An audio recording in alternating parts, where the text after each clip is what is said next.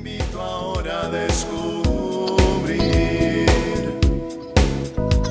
Tiene algo nuevo para ti, una propuesta que puedes seguir.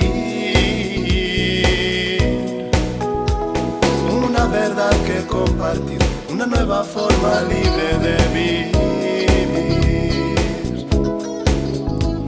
Un sencillo estilo de servir, el camino hacia la santidad. Hola, qué gusto saludarte en otra cápsula de paz y bien. Te invito a que en la presencia del Espíritu Santo tengamos un momento de reflexión, de paz, de encuentro con Jesús. Estaba viendo el otro día un programa que se llama El Jefe Encubierto. Son como unas series ¿no? de capítulos.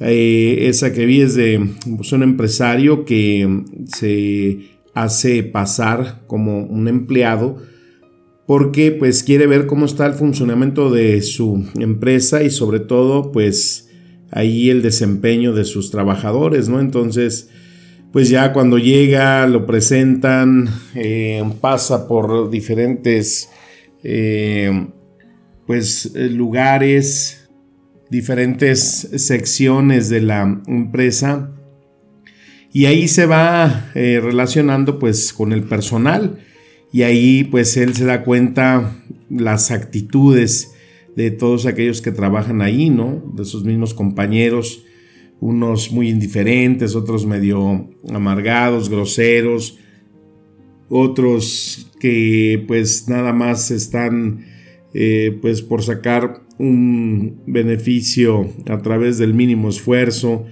y también por otro lado pues encontrándose con personas que traen la camiseta bien puesta, personas que verdaderamente se entregan a su trabajo, su empresa, agradecen porque pues a través de ese trabajo pueden llevar el pan a su casa y así va pasando. Después de varias semanas pues él ya vuelve a retomar su, su papel de, de, director de la empresa y pues ahí empieza a llamar a aquellas personas con las que profundizó más, con las que se dio cuenta que pues son eh, personas con una actitud eh, muy positiva para el crecimiento de la empresa.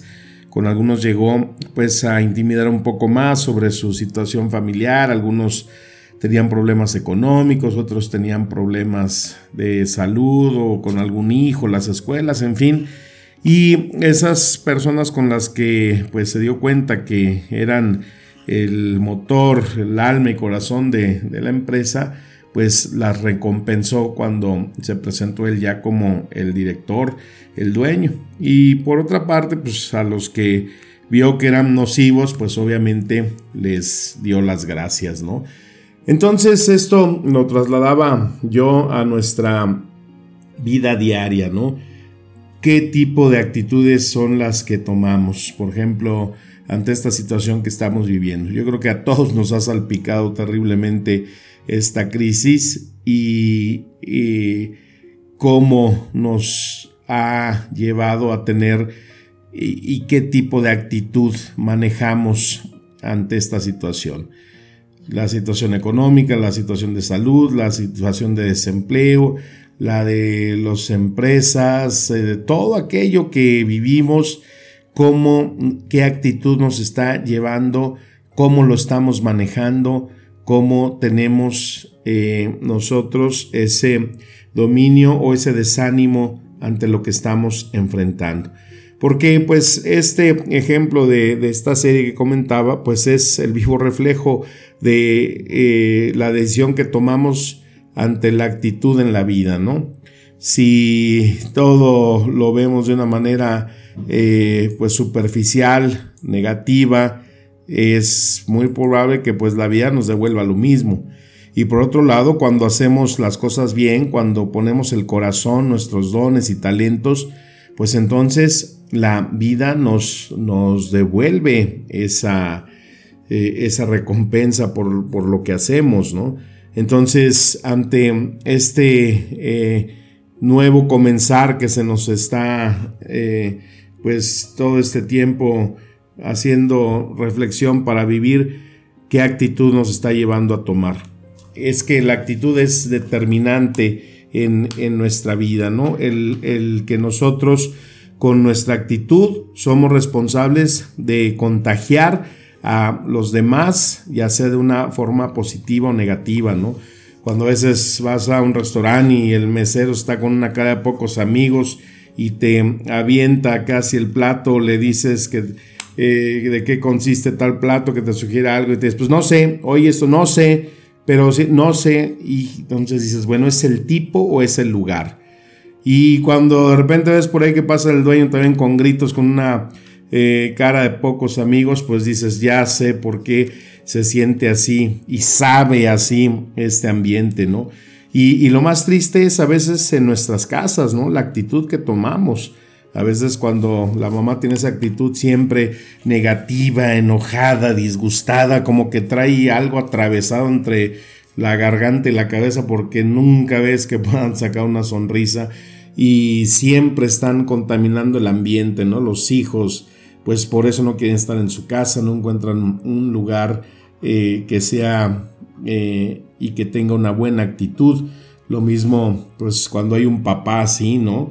Eh, enojón, todo quiere decir impositivo, grosero, arbitrario, pues todo eso genera, contagia una actitud que pues no es sano para la vida es el que estar viendo constantemente a un tipo con cara de bulldog rabioso, pues no es nada agradable, ¿no?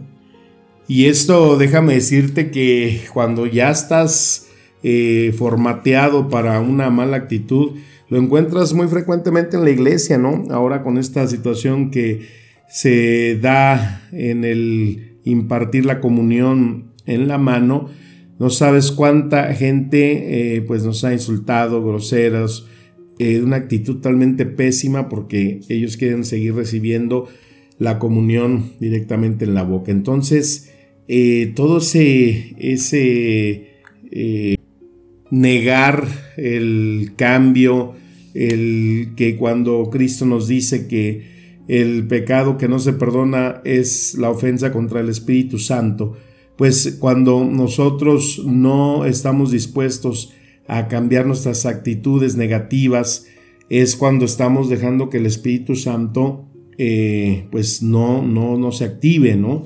No creemos que nos pueda cambiar. Es que yo siempre he sido así, es que yo toda la vida he actuado así, es que así heredé de mi papá, de mi mamá. ¿no? O, refranes que son tan dañinos como el de genio y figura hasta la sepultura. Puta, pues entonces ahí ya, ¿no? Descartas al Espíritu Santo y pues ahí es donde está el pecado. Entonces, en la escritura vemos infinitas eh, citas donde se nos habla directa e indirectamente de cómo debe de ser nuestra, nuestra actitud en la vida, ¿no? Por ejemplo, en Filipenses 2, en el versículo 5 dice, tengan en sus corazones los mismos sentimientos que tuvo Cristo Jesús, el cual siendo su naturaleza la de Dios, no miró como botín el ser igual a Dios, sino que se despojó a sí mismo, tomando la forma de siervo, hecho semejante a los hombres y hallándose en la condición de hombre.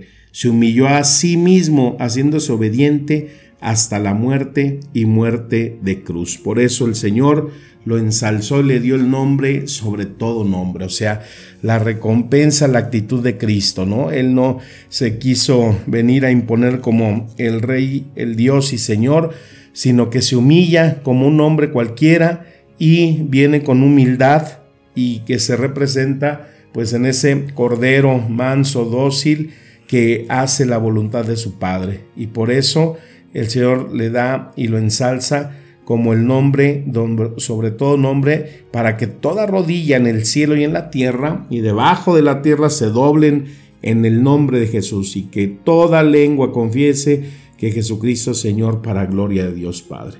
Pues qué más ejemplo tenemos, ¿no? El que Cristo nos dice, aquel que quiera ser el primero, que se humille, aquel que quiera agradar a Dios, que sea el que sirve. Entonces, ¿qué importancia es que nosotros revisemos a la luz de nuestra interiorización qué actitudes estamos tomando ante la vida. Hay veces que nos podemos topar con gente pues terrible, ¿no? Con una actitud hostil, grosera, violenta, eh, maleducada y, es darnos cuenta cómo, cómo eh, respondemos nosotros, cómo reaccionamos cuando hay actitudes de este tamaño, cómo está nuestro corazón, cómo está dispuesto a enfrentar situaciones a las que nos vemos eh, todos los días expuestos.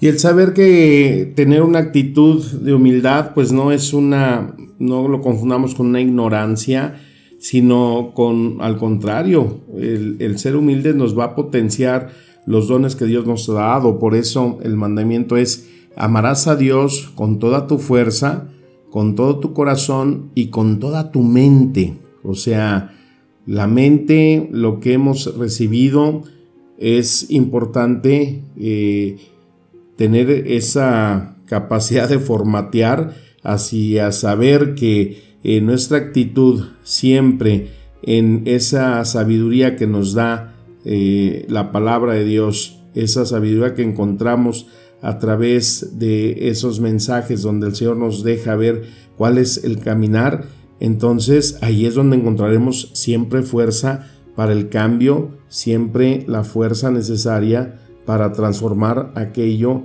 que no nos favorece.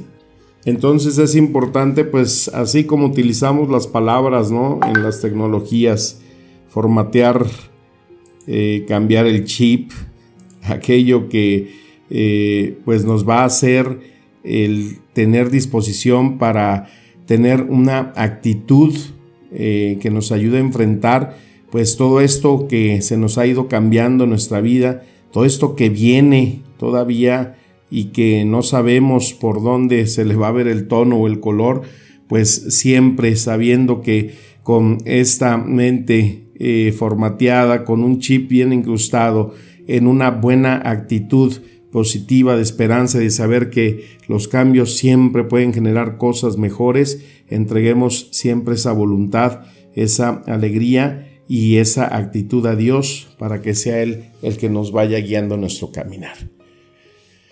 Que las palabras nos sigan administrando espíritu y vida. Te mando un abrazo, un saludo de paz y bien. Amén.